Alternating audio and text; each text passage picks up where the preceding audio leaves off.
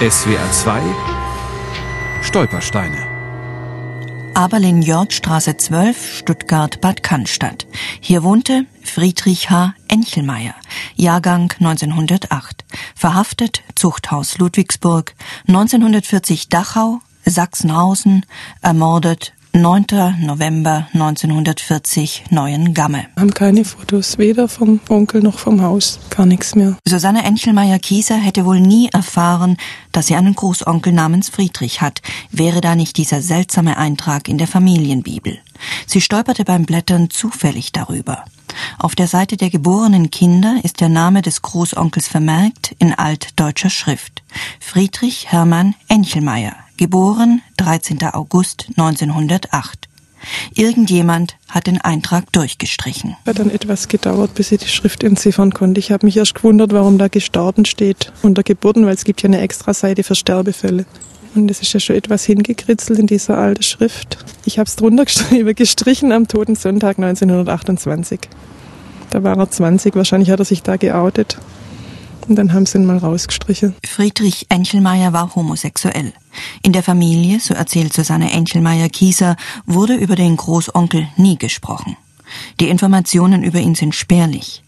Mit seinem fünf Jahre jüngeren Bruder wächst er in Stuttgart auf, besucht die Volksschule und macht eine Ausbildung als Eisendreher. 1929 wird er arbeitslos. Eine erste knapp einjährige Haftstrafe wegen sogenannter widernatürlicher Unzucht verbüßt der junge Mann ab Mai 1934.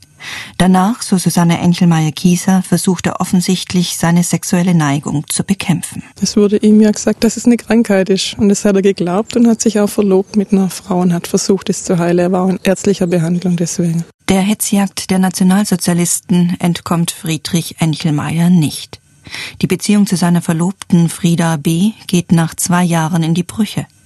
Am 8. Dezember 1937 wird Friedrich Enchelmeier erneut wegen Vergehens gegen Paragraph 175 Strafgesetzbuch verurteilt.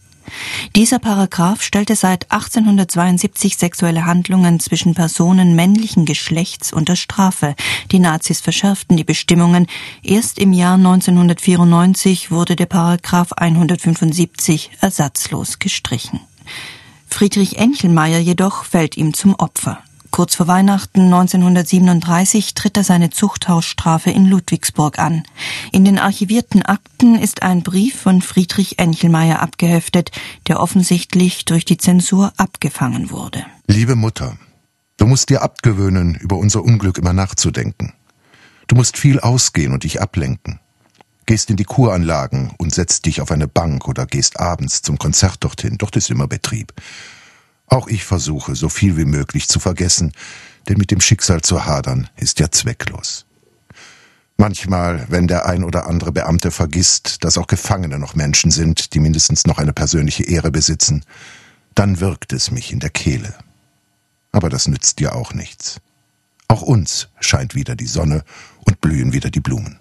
Im Dezember 1939 wird Friedrich Enchelmeier aus dem Zuchthaus entlassen.